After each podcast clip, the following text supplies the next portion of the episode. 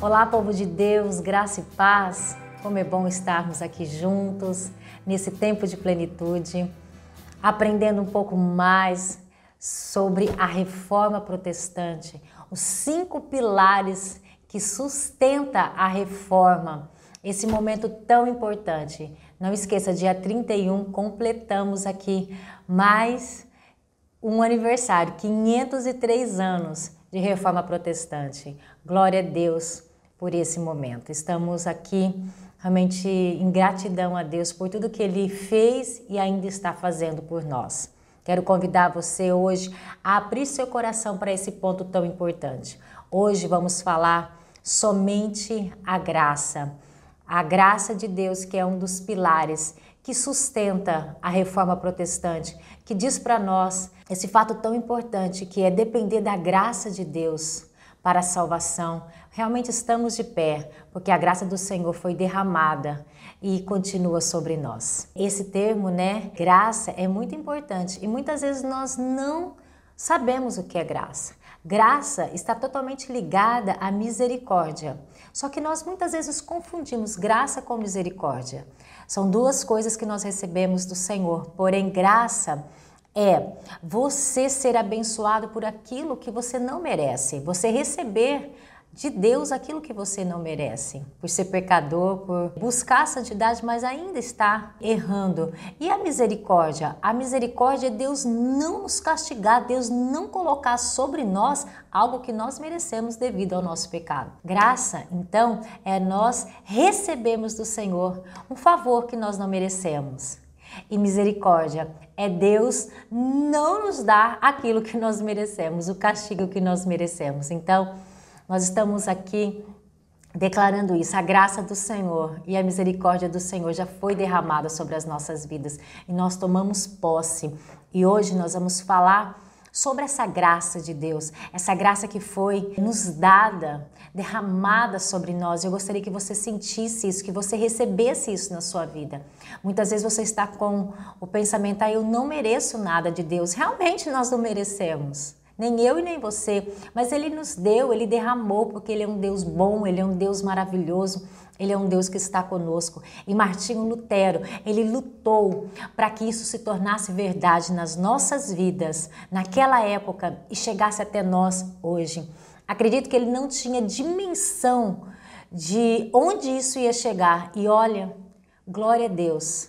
E eu quero dizer, muitas vezes você não tem dimensão de onde Deus vai te levar através do que você está fazendo com o seu ministério hoje. Às vezes você está liderando uma célula, liderando um departamento, um grupo, fazendo a, a obra do Senhor e você não tem dimensão onde o seu trabalho vai chegar. Eu quero dizer, a graça do Senhor está derramada sobre a sua vida para que você realmente ganhe muitas almas e faça acontecer assim como Martim Lutero e tantos reformadores, juntamente com ele e após ele, fizeram. Durante a reforma protestante, eles realmente recuperaram esse momento tão importante que era a graça, a salvação através da graça. Por quê?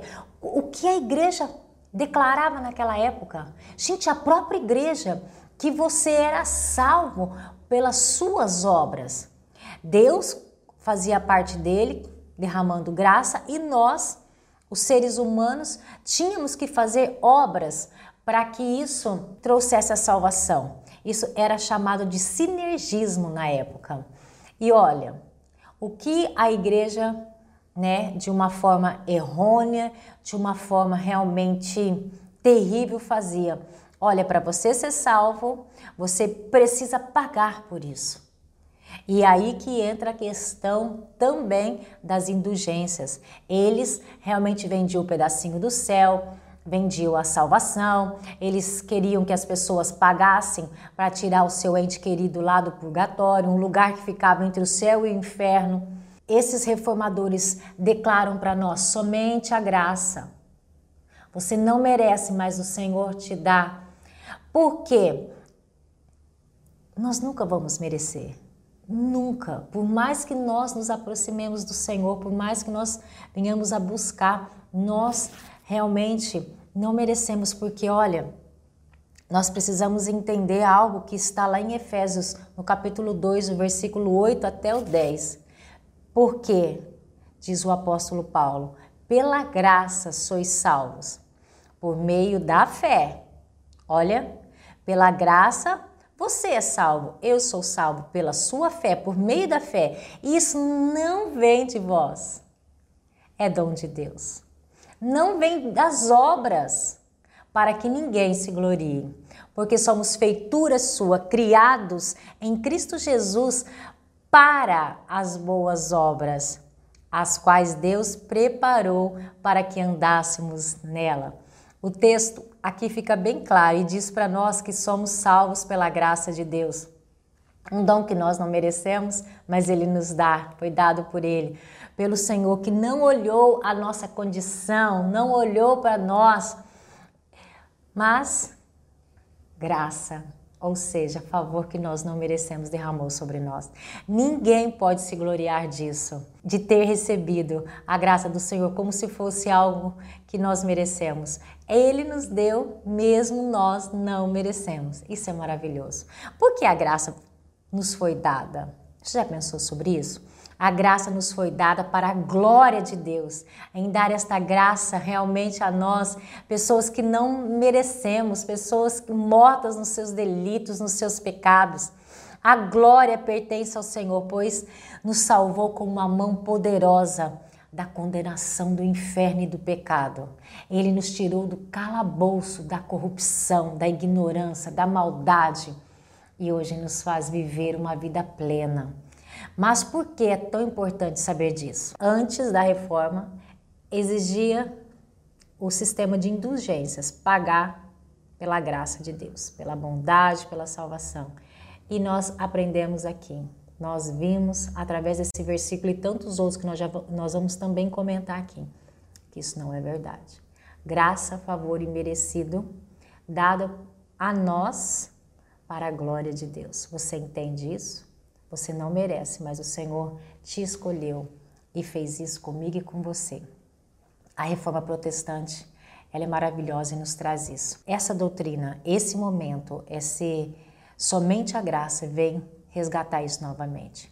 E um problema muito sério, a igreja evangélica de hoje, ela precisa passar por uma nova reforma. Não sei se você já pensou sobre isso. Nós estamos, nós, eu quero dizer a igreja em si, do modo geral, ela tem voltado a praticar o que acontecia antes da reforma. Eu quero bater em alguns pontos, quero trazer alguns pontos aqui, quero que você medite sobre isso, tá bom? Pensa sobre o que está acontecendo na igreja hoje, se é uma realidade e o que precisa ser mudado. Tudo bem?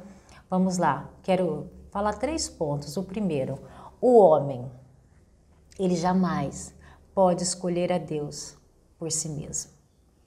Amados, a salvação do homem é uma iniciativa de Deus. Muitas vezes nós achamos que é uma iniciativa nossa e não é. Tudo provém dele. A queda não trouxe apenas alguns transtornos e feridas para o homem, trouxe a morte. Trouxe a morte. O homem não, não está apenas ferido, mas morto nos delitos e nos pecados. O homem, em seu estado natural, é inimigo de Deus é inimigo de nós somos inimigos de Deus no nosso estado natural. Ele é escravo do pecado, ele é prisioneiro de Satanás do mundo da carne. Se Deus não tomasse a iniciativa da salvação por nós, nós estaríamos perdidos.